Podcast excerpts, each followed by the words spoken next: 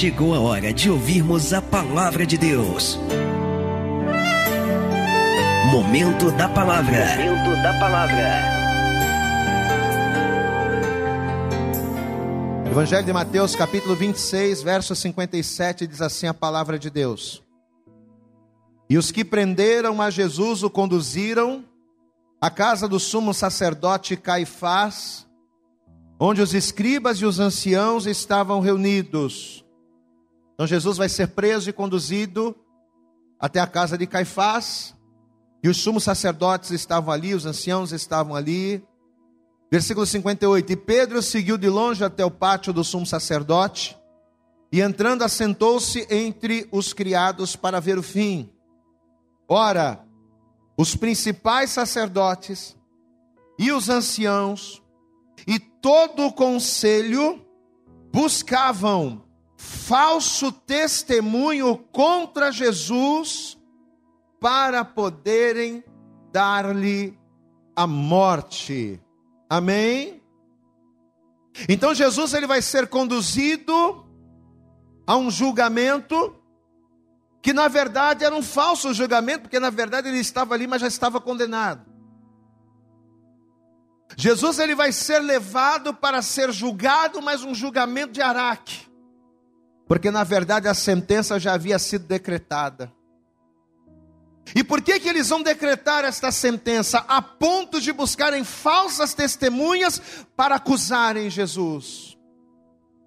Porque eles não souberam lidar com a repreensão.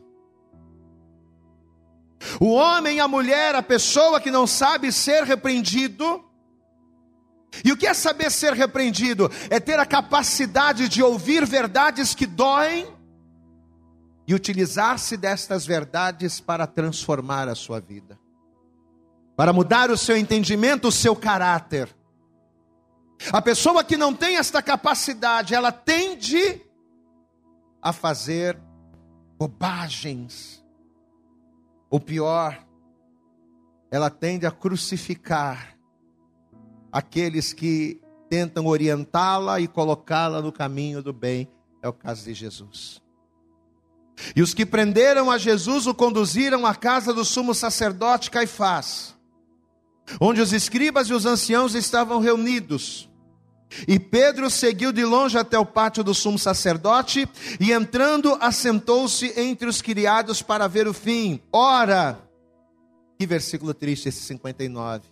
Ora, os principais sacerdotes e os anciãos e todo o conselho buscavam um falso testemunho contra Jesus para poder para poderem dar-lhe a morte. Vamos fazer o seguinte, vamos matar esse homem. Vamos calar essa voz que tanto nos incomoda. Em vez de a gente fazer o que ele está dizendo, ao invés da gente seguir o conselho que ele está dando, ao invés da gente ouvir a repreensão dele, vamos eliminar essa voz chata que nos incomoda e que nos diz verdades que nós não queremos ouvir. Quantos querem viver a boa, perfeita e agradável vontade de Deus aqui? Você quer viver isso? Eu quero também. Mas para vivermos a boa, perfeita e agradável vontade de Deus, como dissemos agora há pouco, temos que renovar o nosso entendimento na palavra de Deus. E a renovação ela passa por ouvirmos a repreensão e atendermos. Estenda a tua mão aqui para frente agora, você vai curvar a tua cabeça, você vai fechar os seus olhos e nós vamos orar agora. Nós vamos orar para que nesta hora Deus ele venha finalmente trazer aquela palavra, aquela palavra que vai mudar o teu entendimento, aquela palavra que vai entrar dentro de você, entre a carne e o espírito, entre as juntas e as medulas e que ela venha produzir um resultado poderoso de transformação na minha, na sua e nas nossas vidas. Comece a pedir isso a Deus agora. Feche os teus olhos, estenda as tuas mãos e comece a orar para que Deus ele venha poderosamente nos ministrar nesta hora. Senhor, nosso Deus e Senhor, nosso Pai Todo-Poderoso, Pai querido, Deus amado, é com muita alegria e com grande prazer que nós estamos aqui nesta manhã, no lugar mais importante da terra, Senhor, no lugar aonde nós ouvimos a palavra que alimenta a nossa fé, no lugar, ó Deus, em que ouvimos aquilo que faz com que venhamos ser transformados. Por isso, ó Deus, fala conosco agora, ainda que não seja agradável, ainda, Senhor, que não venha de encontro àquilo que nós desejamos, ainda, Senhor, que conflite com os nossos interesses. Ah, Senhor, fala poderosamente, porque os teus servos estão aqui para ouvir. Ministre o nosso coração, não naquilo que queremos, mas naquilo que precisamos, para que esta boa, para que esta perfeita e agradável vontade do Senhor seja liberada sobre nós, para a glória, honra e louvor do teu nome. Fala, porque nós, os teus servos, te ouvimos, estamos aqui para isso. É o que nós te pedimos com toda a nossa fé e desde já te agradecemos em nome de Jesus. Você pode dizer amém, Jesus. Você pode dar glória a Deus, graças a Deus. Vamos aplaudir bem forte a Jesus.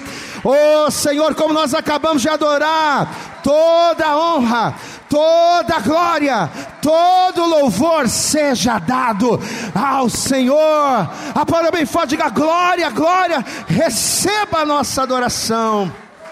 Em nome de Jesus. Amém. Por favor, tome o teu assento. Sente-se no teu lugar. Como eu costumo dizer, como eu costumo falar, por favor, a partir de agora, não ande, não converse, não fale, não se distraia.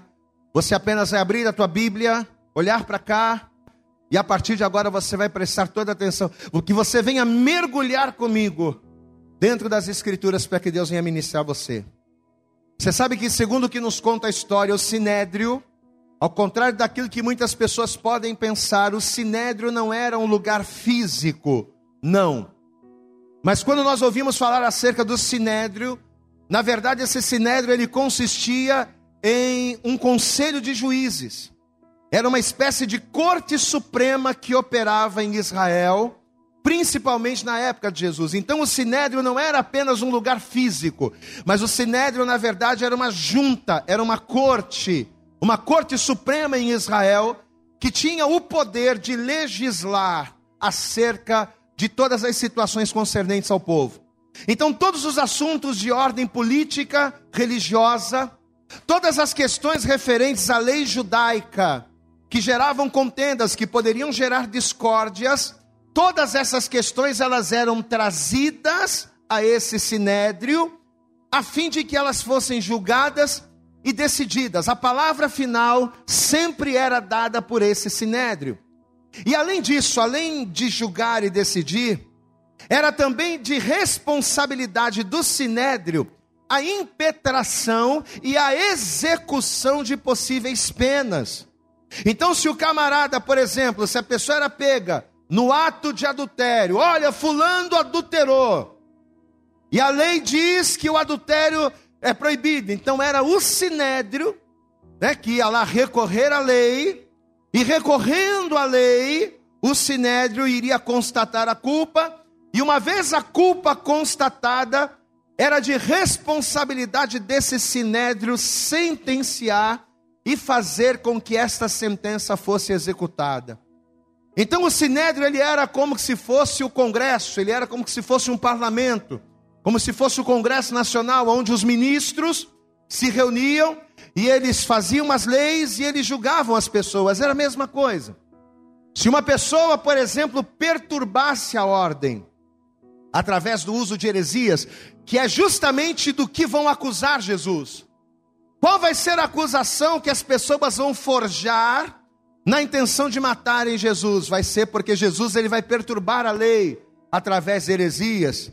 Ele vai incitar as pessoas. Pois é, se uma pessoa, assim como os homens vão julgar Jesus, perturbasse a ordem, incitando o povo a qualquer tipo de revolta contra os costumes, esta pessoa seria julgada pelo sinédrio.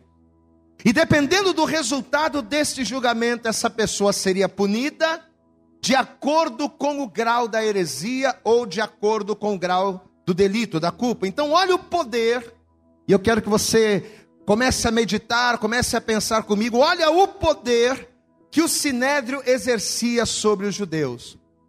Israel nessa época, para você ter uma ideia, Israel nessa época estava subjugada a Roma.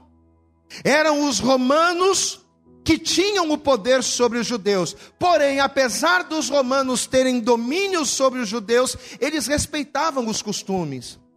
Os romanos eles submetiam os povos, mas eles respeitavam os costumes de cada povo que estava sobre eles. Então, com isso, o que, que acontecia? Apesar dos judeus serem escravos, servos dos romanos, as tradições e os costumes judaicos eram respeitados pelos romanos. Então, por isso que mesmo numa época de escravidão, mesmo numa época de servidão, o sinédrio acabava exercendo ainda assim grande influência.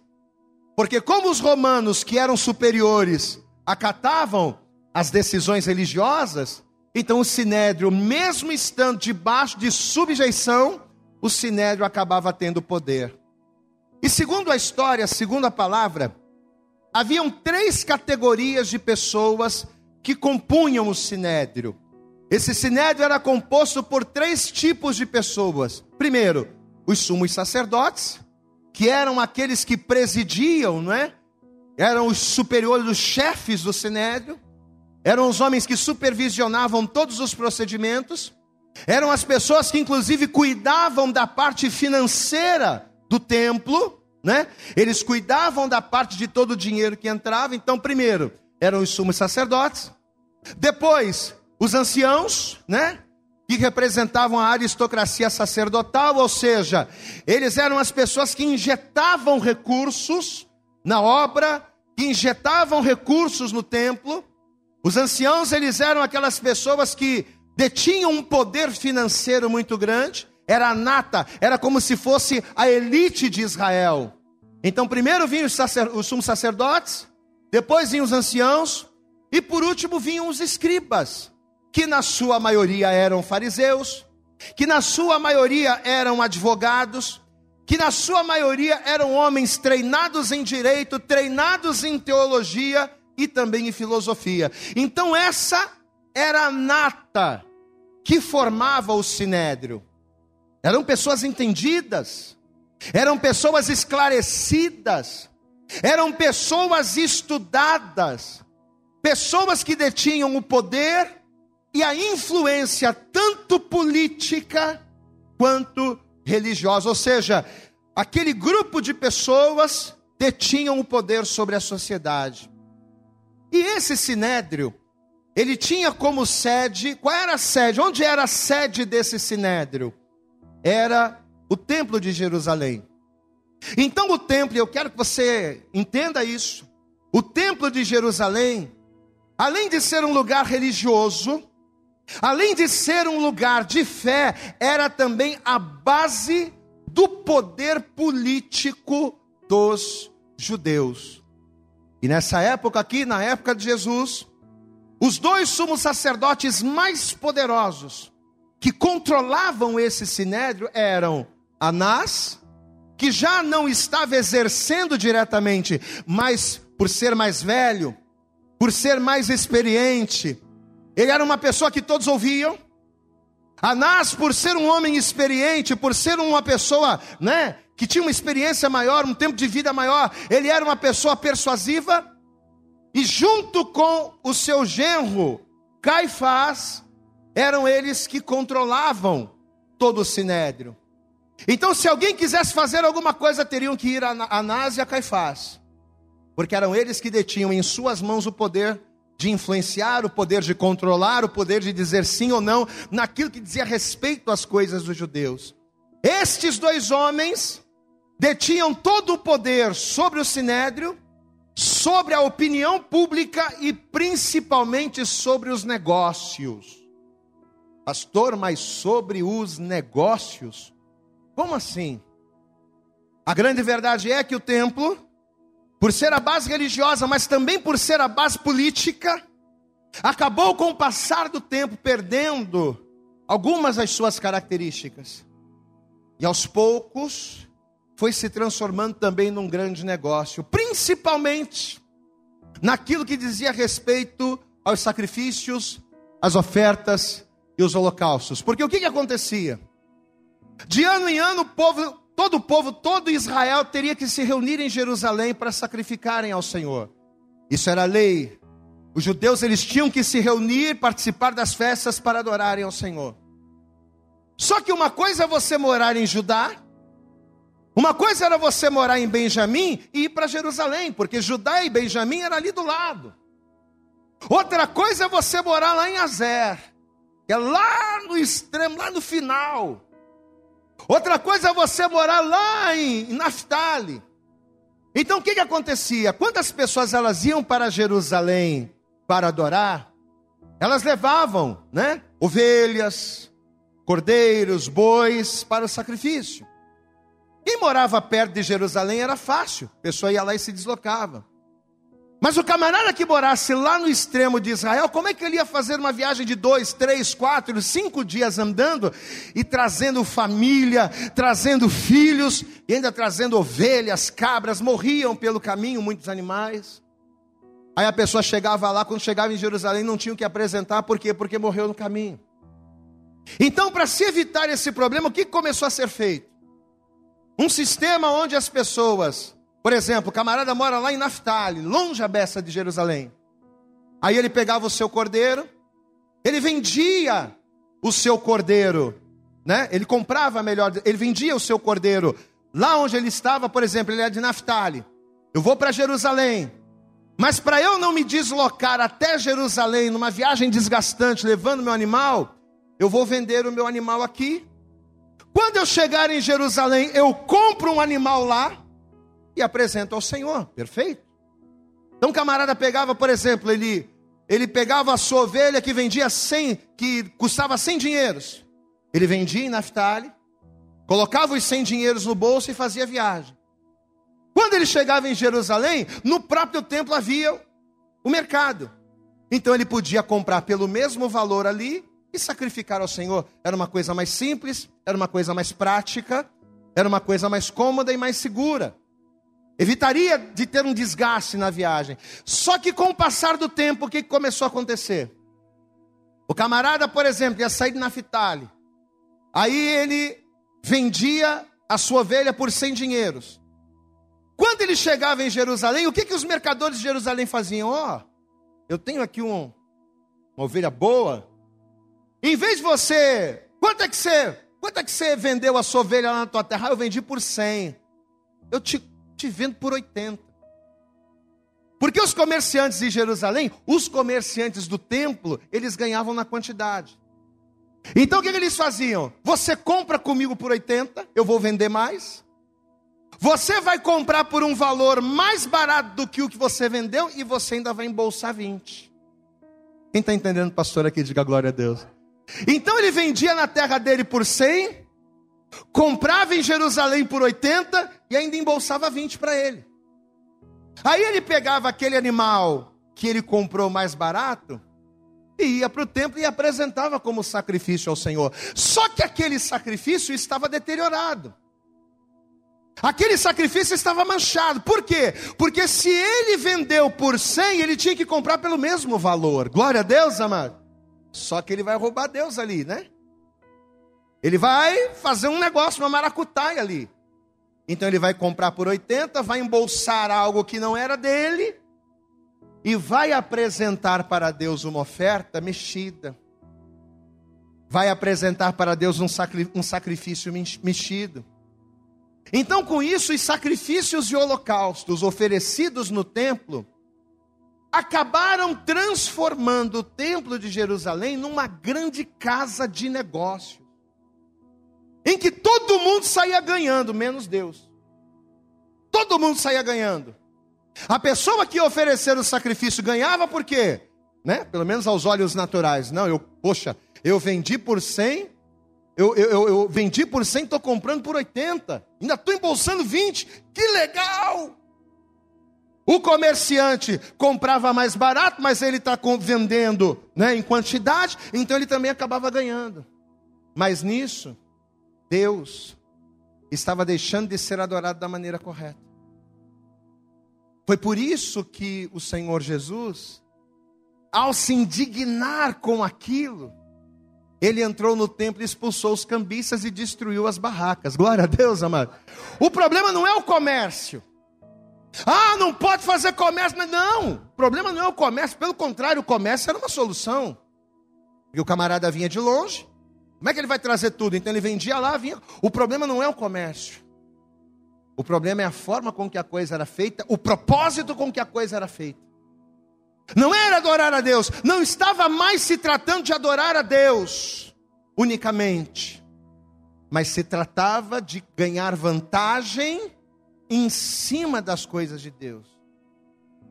Aí Jesus, sabendo disso, o que, que ele vai fazer? Ele vai entrar no templo e pá, vai sair destruindo e chutando tudo, e Jesus vai trazer uma palavra dura. E aqui vai começar o grande problema. Eu quero que você veja aqui comigo, aqui mesmo em Mateus. Só você voltar um pouquinho. Mateus no capítulo 21. Evangelho de Mateus. Capítulo de número 21, versículo 12. Olha o que diz aqui a palavra, presta atenção. Mateus capítulo 21, versículo 12 diz assim: e, ent entrou Jesus, e entrou Jesus no templo de Deus, e expulsou todos os que vendiam e compravam no templo, e derribou as mesas dos cambistas e as cadeiras dos que vendiam pombas, e disse-lhes: Está escrito, a minha casa será chamada casa de oração, mas diga comigo, mas vós atendes convertido em covil de ladrões. Porque o que que as pessoas estavam fazendo ali no templo? Elas estavam roubando a Deus. Elas estavam ganhando vantagem através do roubo. E era contra isso que Jesus estava falando. E Jesus ele falou abertamente estas palavras. A minha casa, versículo 3, será chamada casa de oração. Isso aqui é para o povo adorar, isso aqui é para o povo glorificar, isso aqui é para o povo exaltar Deus, isso aqui é para o povo adorar ao Senhor, isso aqui é para o povo fazer expiação dos seus pecados, mas vocês estão mudando a coisa. Vocês estão transformando um lugar de adoração em um lugar de negócio para ganhar vantagem, para roubar. Será a minha casa será chamada casa de oração mas vós a tendes convertido em covil de ladrões. Amém, amados? Então vamos entender, olhe para cá. Enquanto Jesus alegava ser o Filho de Deus, enquanto Jesus fazia milagres, em nome de Deus, se intitulando Messias, ele até incomodou. Não vou dizer para você que ele não incomodava. Ele incomodou com isso. Ele até gerava indignação de muita gente quando ele dizia que era o filho de Deus. Tinha muita gente que se incomodava com isso. Mas as pessoas toleravam, né? Ah, isso aí é, deve ser mais um louco, deve ser mais um profeta. Ele está fazendo maravilhas em nome de Deus. Deixa o homem. Ele até incomodava. Mas as pessoas não estavam nem aí. Mas quando Jesus mexeu no bolso das pessoas. Porque ao entrar no templo e destruir tudo, Jesus ele não estava simplesmente pregando a palavra, mas ele estava revelando algo que estava completamente contrário à vontade de Deus dentro do templo. O templo estava manchado, diga glória a Deus. O templo estava manchado, meu irmão, quando Jesus mexeu no bolso daquelas pessoas, quando Jesus tocou com a verdade na ferida deles, dizendo: Ó, oh, isso aqui não é casa da mãe Joana, não. Isso aqui é casa de oração. Ah, meu amigo. Jesus, ao fazer isso aqui, ele fez algo muito sério. Você sabe o que Jesus estava fazendo aqui ao dizer essas palavras? Jesus estava confrontando o interesse dos poderosos. Mais do que expulsar os cambistas, mais do que decretar que aquele lugar era casa de oração, Jesus estava tocando na ferida. Jesus estava repreendendo confrontando os interesses de pessoas que, apesar de aparentemente serem submissas e santas, na verdade não eram santos. Os principais sacerdotes, eles tinham uma pompa de santidade, porque conheciam a palavra. Eles eram pessoas persuasivas, mas na verdade eles não tinham nada disso, pelo contrário. Eram pessoas que, ao invés de se adaptarem à vontade de Deus, manipulavam a fé para lucrarem. Manipulavam a fé pelo interesse próprio. Amado, quando o Espírito Santo nos mostrou isso, Deus ele começou a nos fazer enxergar que nos dias de hoje, quantas e quantas pessoas não agem assim com Deus. E quando eu falo pessoas agirem assim com Deus, eu não estou falando apenas de igrejas que fazem eventos e que fazem trabalhos para angariar dinheiro, para sustentarem seus impérios, não. Quando eu falo que tem muitas pessoas que agem assim com Deus, eu não estou falando de igrejas que perderam a função de somente pregar a palavra e de ser um lugar de oração para se transformar num covil de ladrões, não. Mas quando eu falo que existem muitas pessoas assim no dia de hoje, eu estou falando de pessoas que estão mais preocupadas em usar a fé do que ousar em fé. Eu estou falando de pessoas que estão muito mais preocupadas em viver da fé do que viver em fé. Porque existe uma diferença muito grande em viver em fé e viver da fé.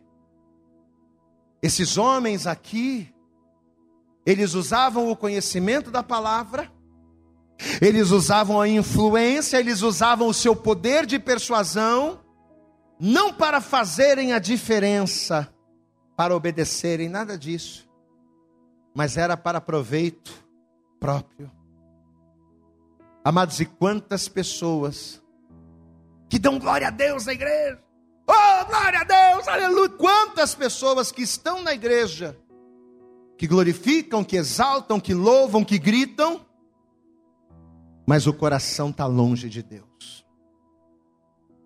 Estão na igreja, estão no templo, às vezes são sacerdotes até, têm cargos, têm responsabilidades. Pessoas que estão na igreja sempre, mas assim como os, os principais sacerdotes, assim como os anciãos, assim como os escribas e fariseus, estão na igreja, mas estão longe do ideal de Deus. Pessoas que estão na igreja, às vezes, fingindo ser algo que não é. A pessoa bota aquela aparência, aquela Bíblia debaixo do braço, aquela fala eloquente, e que na igreja exalta e bababá, e as pessoas olham e dizem ali, ó, o cara é de Deus, mas na intimidade, aonde ninguém enxerga e só Deus vê, aonde ninguém enxerga e às vezes só a família vê, não é nada daquilo. Pessoas que se preocupam transparecerem aquilo que não são, para quê? Para conseguir alguma coisa. Pastor, qual é a intenção de uma pessoa estar na igreja e não viver a fé? Qual é a intenção de uma pessoa estar na igreja, mas não ser de fato aquilo que Deus quer? Só tem uma intenção: é conseguir de Deus alguma coisa. E tem muita gente assim, que para conseguir um carro, que para conseguir um casamento, que para conseguir uma cura, que para conseguir uma porta de emprego, que para conseguir uma, uma promoção, a pessoa vai para a igreja, a pessoa ora, a pessoa clama, a pessoa busca, mas ela não está nem aí para o mais importante. Quantas pessoas assim, amado? É como aquele camarada que está né, tá na igreja só para conquistar a menina. E o camarada entrega a vida para Jesus, o camarada diz que vai batizar, o camarada pula, roda, sapateia, fala em línguas, ele faz qualquer coisa para quê? Para conquistar a menina. A partir do momento que casa, ele deixa a igreja, aí ele mostra quem ele é. É isso. Os principais sacerdotes, os anciãos do templo, os escribas e fariseus, o sinédrio, nada mais eram do que uma quantidade, um conjunto de pessoas que agiam assim, que colocavam uma capa para conseguirem aquilo que queriam. para conseguirem alcançar os seus objetivos.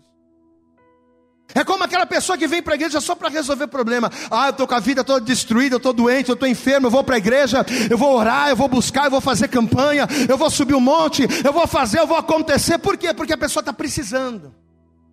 Porque a pessoa está querendo algo. Porque ela está de olho não na fé, não na salvação, não na adoração, não que Deus seja mais importante, ela está de olho em alguma coisa. Volto a dizer, eu já falei isso várias vezes aqui, e volto a dizer mais uma vez: eu não sou contra você buscar a Deus, ou você buscar satisfazer as suas necessidades em Deus. Eu não sou contra, porque se o Senhor é o nosso Pai, se o Senhor é o nosso provedor, se Ele é o nosso Deus, Ele é aquele quem cuida de nós. Glória a Deus, amados. É Ele, claro. Eu não sou contra você precisar de uma bênção e você orar a Deus e clamar a Deus para essa bênção vir. Só que o problema é que se a única coisa que move você é isso, se a única coisa que te faz trocar de roupa, acordar cedo e vir na igreja é para que em troca disso você venha receber alguma coisa, se o que te move a sentar nesse banco e estar tá na igreja é a possibilidade de ao estar aqui, você ver a tua vida enricar, você ver a tua vida prosperar, você ver a tua enfermidade ser curada, você ver o milagre acontecer, se é só isso. Você, eu, nós, estaremos exatamente da mesma forma que os sacerdotes e escribas. Da mesma forma. Nós não seremos diferentes dos homens do Sinédrio, porque os homens do Sinédrio agiam assim. Meu irmão, olhe para mim, talvez você está aqui hoje ouvindo essa palavra. E assim como a atitude de Jesus confrontou o sinédrio, talvez você está aqui e esta palavra que nós estamos pregando está te confrontando de alguma forma. Talvez você, sem perceber, tenha se motivado a buscar a Deus não pelos motivos certos. O que, que te motiva a buscar a Deus? Ah, pastor, eu estou aqui na igreja porque eu preciso ser curado. Sabe, pastor? E eu sei que Deus é aquele que cura. Ah, pastor, eu estou aqui na igreja, sabe que eu estou desempregado. E eu sei que Deus é poderoso para abrir uma porta, Deus é poderoso para te curar, é poderoso para te fazer tudo. Mas sabe quando é que Deus vai fazer? Quando você buscar não aquilo que Ele pode fazer, mas quando você buscar quem Ele é. É quando nós buscamos a Deus na essência que Ele manifesta a Sua glória em nossas vidas. Você pode aplaudir bem forte ao Senhor. É buscar a Deus na sua essência, é ser verdadeiro. Diga glória a Deus. Diga assim comigo: Deus me quer verdadeiro. Amém. Provérbios no capítulo 3, eu quero que você abra lá. Vamos ver aqui. Provérbios, capítulo de número 3, no versículo 11.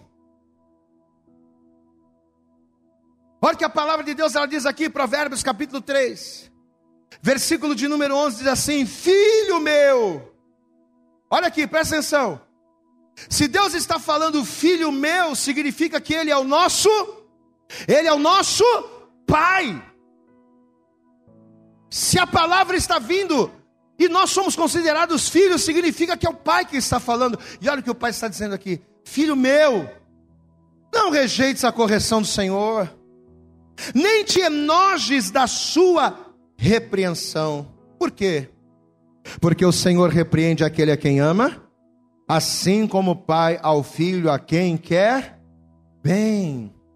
Aí olha o que ele diz aqui no verso 13, gente.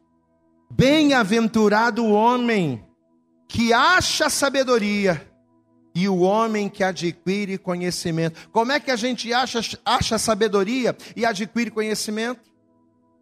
Não nos enojando da repreensão do Pai não ignorando a repreensão de Deus.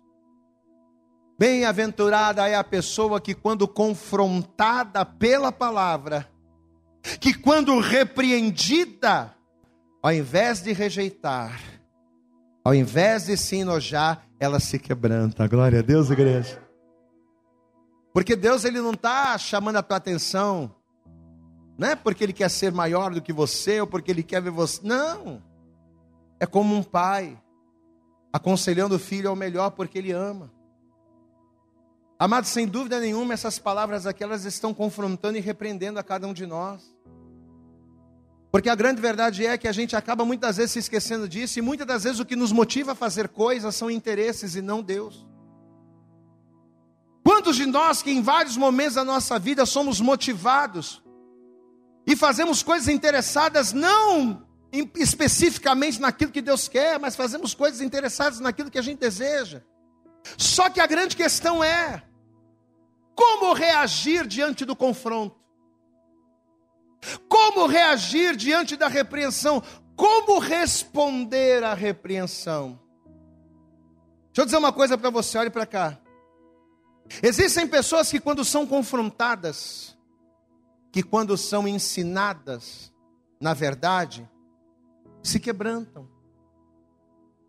Você manda uma verdade dura na cara da pessoa e a pessoa chora, reconhece, se humilha, tem muitas pessoas que se arrependem quando elas são repreendidas. Mas existem algumas pessoas chamadas de irreconciliáveis, que por mais que esfregue a verdade na cara dela, por mais que a verdade esteja diante do. Por mais que a pessoa no seu íntimo até admita o seu erro, a pessoa ela prefere arrumar formas de ignorar a verdade a pessoa ela prefere arrumar formas de se levantar contra a repreensão, ela prefere isso do que se quebrantar. E por que, que eu estou dizendo isso? Porque é exatamente o que o Sinédrio vai fazer em resposta da atitude de Jesus. Volta comigo em Mateus. Evangelho de Mateus, no capítulo 26. Mateus Evangelho de Mateus, capítulo 26. O texto que nós lemos. Mateus, capítulo de número 26, versículo 57. Diz assim: E os que prenderam a Jesus, o conduziram aonde? A casa de quem? Do sumo sacerdote Caifás. Lembra do que a gente explicou? Quem era Caifás? Junto com Anás, seu sogro, eles eram os sumos sacerdotes que, tinham, que detinham todo o poder do sinédrio. Então eles vão pegar Jesus e vão levar para esses homens aqui, que eram responsáveis inclusive pelos recursos financeiros do templo de Jerusalém. Olha aí, ó. Os que prenderam a Jesus o conduziram à casa do sumo sacerdote Caifás onde os escribas, olha aí, e os anciãos, ou seja, a nata estava reunida. Lembra? O sinédrio era composto pelos sumos sacerdotes, pelos anciãos e pelos fariseus, escribas. Estava todo mundo lá. Versículo 58. E Pedro seguiu de longe até o pátio do sumo sacerdote, e entrando, assentou-se entre os criados para ver o fim. Verso 59. Ora, os principais sacerdotes e os anciãos e todo o conselho, o que, que eles vão fazer com a repreensão? O que, que eles vão fazer com a palavra dura que eles receberam? Eles vão se quebrantar? Não! Eles vão dizer assim: ah, é? Vamos dar um jeito de calar esse camarada. Vamos dar um jeito de matar ele. Vamos arrumar alguma coisa para a gente calar a voz. Porque é muito melhor você calar a voz que te incomoda do que você ouvir e mudar. É isso que eles vão fazer. Ora, os principais sacerdotes e os anciãos e todo o conselho buscavam falso testemunho contra Jesus para poderem para para poderem dar-lhe a morte. E não o achavam, verso 60. Apesar de se apresentarem muitas testemunhas falsas, não achavam. Mas por fim chegaram duas testemunhas falsas e disseram: Ó, oh, esse aí, ó, disse eu posso derrubar o templo de Deus e reedificá-lo em três dias. Jesus estava falando de coisas espirituais, mas ele falou isso aqui. E levantando-se, o sumo sacerdote disse-lhe: Ô oh, rapaz, ô oh, Jesus, não respondes nada? Olha aí, ó. Veja. E levantando-se o sumo sacerdote disse: Não respondes coisa alguma ao que este depõe contra ti? Jesus, porém, guardava o silêncio, e respondendo o sumo sacerdote, disse-lhe: Conjuro-te pelo Deus vivo, que nos diga se tu és o Cristo, o Filho de Deus. Disse-lhe Jesus: Tu disseste. Digo-vos, porém, que vereis em breve o Filho do Homem assentado à direita do poder e vindo sobre as nuvens do céu. Você vai ver, Caifás vocês vão ver, anciãos, vocês vão ver, escribas. Versículo 65. Só que em vez de ele receber aquela palavra com temor, olha a resposta, versículo 65. Então o sumo sacerdote rasgou as suas vestes, ele blasfemou. Era isso que a gente precisava ouvir na tua boca para a gente acabar com você. Era isso que a gente precisava ouvir Jesus dizer para a gente calar essa voz que tanto incomoda. Blasfemou. Para que precisamos ainda de testemunhas? Eis que bem ouvistes agora a sua blasfêmia. Olha aqui, né? vocês ouviram ele falar que ele vai vir com poder, que ele vai vir com glória. Versículo 66. Que vos parece? O que, que vocês acham? E eles respondendo disseram: É réu de morte. Vamos acabar com ele. Vamos matar ele. Mas olha aqui para mim, gente. Gente, olha para cá. Vamos supor que Jesus fosse doido. Vamos supor que Jesus não fosse Jesus, que Jesus não fosse Deus. Qual era o crime que Jesus estava cometendo ao afirmar que ele era filho de Deus? Hum? Ele estava cometendo algum crime com isso? O máximo que poderiam dizer é que ele era um homem louco, mas ele não estava cometendo crime a ponto de ser condenado à morte. Por que de fato? Jesus estava sendo condenado à morte. Não foi porque ele disse que o templo seria destruído e edificado em três dias, não. Jesus estava sendo condenado à morte, porque lá atrás, quando ele entrou no templo e acabou com aquilo tudo, ele confrontou aquelas pessoas. Versículo 66: Que vos parece? E eles respondendo disseram: É réu de morte. Então cuspiram-lhe no rosto. Gente, olha isso aqui.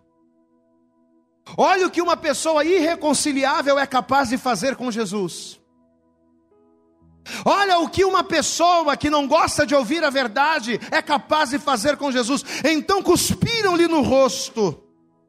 E lhe davam punhadas, e outros os esbofeteavam, dizendo: Profetiza-nos, Cristo, a quem é o que te bateu? Olha aqui para mim, igreja. Jesus aqui está sendo ridicularizado. Você entende isso? Jesus está sendo caçoado, Jesus está sendo envergonhado, Jesus está sendo agredido, humilhado injustamente. Jesus ele vai ser submetido a um julgamento no qual ele já estava condenado. E tudo isso por quê? Por quê? Porque para o sinédrio, e principalmente para Caifás, principalmente para o líder daquela cúpula, era muito mais prático, era muito mais conveniente eliminar o que incomodava. Era muito mais prático, era muito mais conveniente calar a voz da repreensão do que ouvir aquela voz reconhecer os seus próprios erros e se arrepender. Às vezes é muito mais prático a gente deixar de ter uma amizade com alguém que nos fala a verdade. Às vezes é muito mais prático a gente deixar de ir na igreja para não ouvir a palavra da verdade. Às vezes é muito mais prático a gente encerrar uma conversa com uma pessoa que sempre fala coisas que nos machucam, mas que edificam. É muito mais fácil a gente ignorar a verdade do que quebrar o nosso próprio eu. Do que a gente reconhecer, não, eu estou errado, eu tenho que me consertar. Quantos profetas já se levantaram dizendo eu tenho que tomar um jeito na minha vida, mas é muito mais fácil eu ignorar o que eu ouço e fazer o que eu quero. Amado, você sabe qual é o maior milagre? Olha aqui para mim. Você sabe qual é o maior milagre que Deus ele pode fazer na vida de alguém? Não é curar um paralítico e fazer o paralítico andar. O maior milagre que Deus ele pode fazer na vida de uma pessoa não é abrir os olhos do cego, não é abrir os ouvidos do surdo, não é abrir uma porta. De... O maior milagre que Deus ele faz na vida de uma pessoa é fazer com que uma pessoa toda errada consiga enxergar os seus erros, se quebrantar, se arrepender e fazer a coisa certa. Por isso que a palavra de Deus diz que a festa no céu. Quando o ímpio, o pecador se arrepende, a festa no céu. Porque o maior de todos os milagres é a pessoa dentro da sua soberba e altivez conseguir ouvir a palavra de Deus e reconhecer que ela precisa mudar. O que aconteceu com João Batista, gente? Vocês conhecem a história de João Batista, né? A Bíblia diz que Herodes Antipas o mesmo que também vai agredir Jesus. O Herodes ele mantinha um relacionamento extraconjugal com a esposa do irmão. Olha que coisa suja. Ele traía o próprio irmão com a mulher dele, né? Só que João Batista estava toda hora lá, ó, oh, se arrepende, você está em pecado, muda de vida, para com isso, o reino dos céus está vindo se quebranta, para, está errado, isso aí está errado. E quem é que quer ficar ouvindo isso toda hora? Quem é que quer ficar toda hora ouvindo que a pessoa não pode se prostituir, que a pessoa não pode roubar, que a pessoa não pode mentir, que a pessoa não pode trair a esposa? Quem é que quer ficar ouvindo isso toda hora? Ninguém quer. Quem é que quer ficar ouvindo uma palavra que fala toda hora de arrependimento, de quebrantamento, de santidade? As pessoas querem festa, as pessoas querem aquilo no qual elas não são feridas. Você tem que deixar esse pecado, Herodes. Aí o que, que vai acontecer? Por não querer ser repreendido, por não querer ouvir a voz da verdade e se quebrantar, a princípio Herodes vai prendê-lo. Só que Salomé, filha, né? Filha da sua amante, vai chegar para Herodes e vai, né? Dizer, ó, deixa eu te fazer um pedido, porque ele se encantou com a menina. Pode pedir o que você quiser, até metade do meu reino eu te dou. Pede o que você quiser, que eu te dou metade do reino. Não, não quero metade do seu reino, não. Eu quero só a cabeça do profeta numa bandeja. Mata esse profeta. E ele vai dar. João Batista vai morrer decapitado, sabe por quê? Sabe por quê? Eu vou te dizer. Porque alguém que não queria ser repreendido precisava se livrar da verdade. João Batista vai ser morto como resposta à repreensão. A pessoa tem um coração duro demais para reconhecer os seus próprios erros e se quebrantar. Então é melhor ferir os outros, é melhor se afastar dos outros, é melhor se afastar da fé, é melhor se afastar da palavra, é melhor se afastar de Deus do que ficar ouvindo aquilo que a pessoa não quer ouvir e que ela precisa mudar e ela não quer mudar. Na carta aos Hebreus, no capítulo 3, no versículo 7, a palavra de Deus diz: Portanto, se ouvirdes a voz do Espírito, não o que, igreja? Não endureçais o vosso coração. Se Deus tem falado para você parar com adultério, se Deus ele tem falado para você parar com a fornicação, se Deus ele tem falado para você parar com a pornografia, se Deus ele tem falado para você parar com a bebedice, se Deus ele tem falado para você parar com o pecado, não endureçais o vosso coração. Ouça a voz do Espírito, porque é ouvindo a voz do Espírito que a glória de Deus vai se manifestar na tua vida. Aleluia aleluias. Apocalipse, olha aqui, Apocalipse capítulo 3, versículo 20, o Senhor diz: Eis que estou à porta, e o que, igreja? E bato. Mas e aí? Jesus está à nossa porta hoje, quem crê nisso aqui? Amado, eu creio que enquanto eu estou pregando aqui, o Senhor Jesus está à porta da casa, do coração, da vida de cada um de nós aqui. Eis que estou à porta e bato. Agora o que, que ele diz? Se alguém ouvir a voz, se alguém ouvir a voz e abrir a porta, eu entrarei. Por que, que Jesus não entra na vida de muita gente e não muda? Ah, pastor, eu não entendo, eu estou na igreja há tanto tempo, por que, que Deus não muda a minha vida financeira, pastor? Eu nunca saio desse marado, dessa miséria. Pastor, eu estou na igreja há tanto tempo, por que, que Deus não muda meu casamento? Por que, que Deus não muda a minha saúde? Por que, pastor? Estou na igreja há tanto tempo, não adianta estar na igreja. Jesus tem que estar dentro da tua casa, dentro de você. Eis que estou à porta e bato. Se alguém ouvir a minha voz, o que, é ouvir a voz de Deus? É ouvir a palavra, é ouvir a repreensão, né? Jesus entrou no templo e expulsou os cambistas. Só que o sinédrio foi lá e vamos matar Jesus. Jesus quer entrar no templo que é você. Diga glória a Deus. Mas para isso você tem que ouvir a repreensão. Qual é a resposta? Olha aqui para mim. Qual é a resposta que o Espírito Santo espera de nós à repreensão de Deus? Que nós venhamos abrir a porta, convidá-lo para entrar, colocar a mesa, para que ele ceie conosco e nós venhamos ceiar com ele. Deixa eu dar um conselho para você, estamos caminhando para o fim. Para quem não sabe ouvir, para quem não sabe ser repreendido, para quem não sabe ser contrariado, para quem não sabe ser ensinado, é muito mais fácil sair de casa do que ouvir a voz do Pai. É ou não é verdade? Para a pessoa que não sabe ser ensinada, é muito mais fácil virar as costas para o pai ir embora de casa do que abaixar a cabeça e dizer: Não, o senhor está certo, meu pai. Para quem não sabe ser repreendido, a pessoa padece no mundo, é igual o filho pródigo. Você sabe por que, que o filho pródigo vai padecer? Por culpa dele mesmo.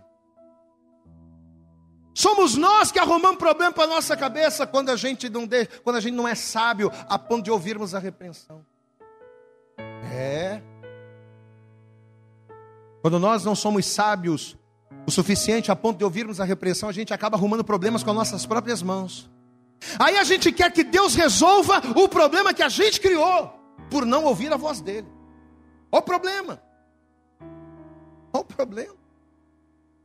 Para quem não sabe ouvir a repreensão, é muito mais fácil sair do emprego do que ser repreendido pelo patrão.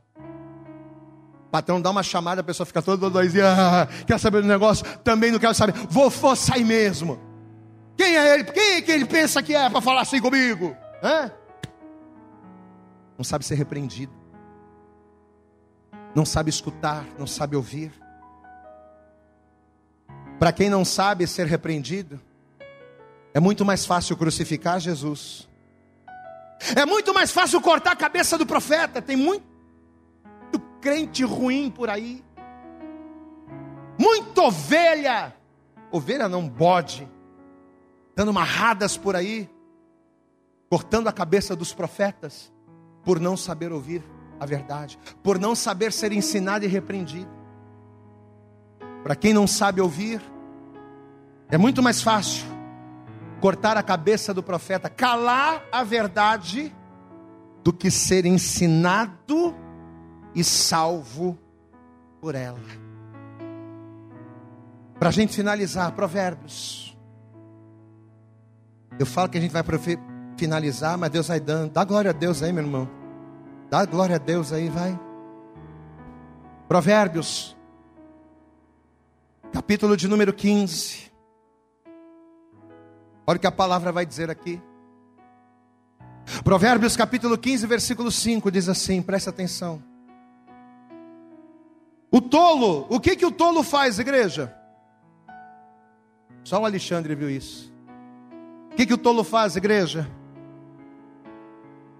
Pois é. O tolo despreza a instrução de seu pai, mas o que observa a repreensão se haverá prudentemente. Versículo 31. Versículo 31, no mesmo capítulo 15 de Provérbios. Os ouvidos que atendem à repreensão da vida, os ouvidos que atendem à repreensão da vida, farão a sua morada no meio dos sábios. Por quê? Porque houve a repreensão. Porque endireita seus caminhos. Porque aprende a fazer o que é certo e faz o que é certo. Porém, o que rejeita a instrução, verso 32, menospreza a própria alma. quando você despreza, quando você quer tapar os ouvidos, quando você quer, não quer ouvir a voz de Deus, o conselho de Deus, quando você não quer mudar, você está menosprezando a tua própria alma. Mas o que escuta a repreensão adquire entendimento. Olha aqui para mim. Nessa manhã nós vamos orar. Eu vou orar por você, nós vamos orar juntos. E nós vamos orar na intenção de que você seja livre, de que você vença, de que você supere todas as situações contrárias que estão assolando você. Amém? O que está assolando você, tua mente, teu coração?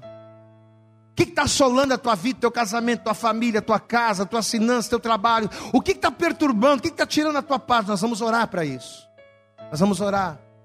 Para que através do sangue de Jesus Cristo, você seja livre de todas as humilhações, de todas as situações contrárias. Porém, porém, Deus só vai te dar vitória sobre os males.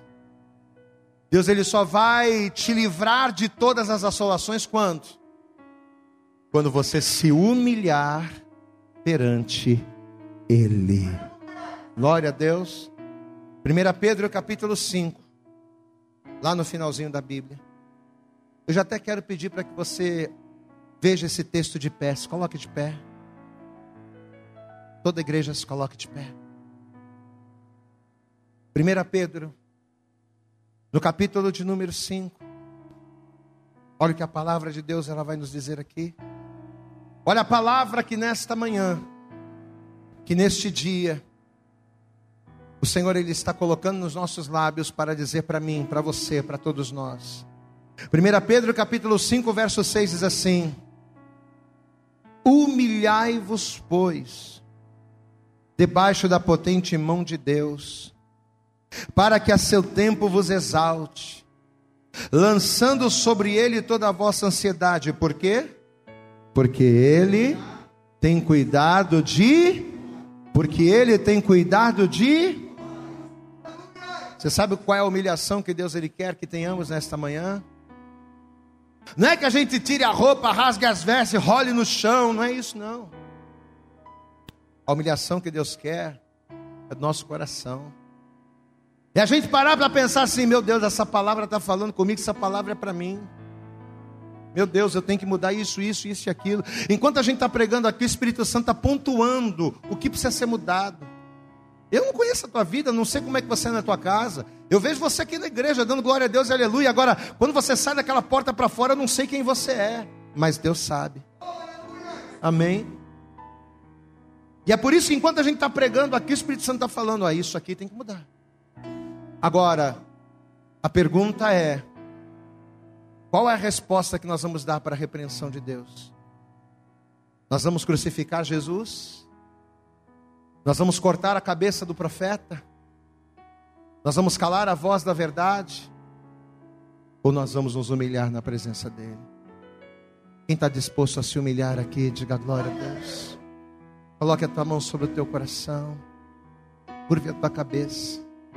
Feche os teus olhos. Todos façam isso. Feche os olhos. Eu acredito que essa mensagem falou poderosamente com você. Mas se você acredita que ela pode ajudar também uma outra pessoa que você gosta, ama ou admira, mande para ela. Compartilhe o link ou convide essa pessoa para seguir o nosso podcast. E creia que fazendo isso, ainda que não seja você a ministrar, além de nos ajudar, você estará cumprindo o ID de Deus. Deus abençoe você e até o nosso próximo conteúdo.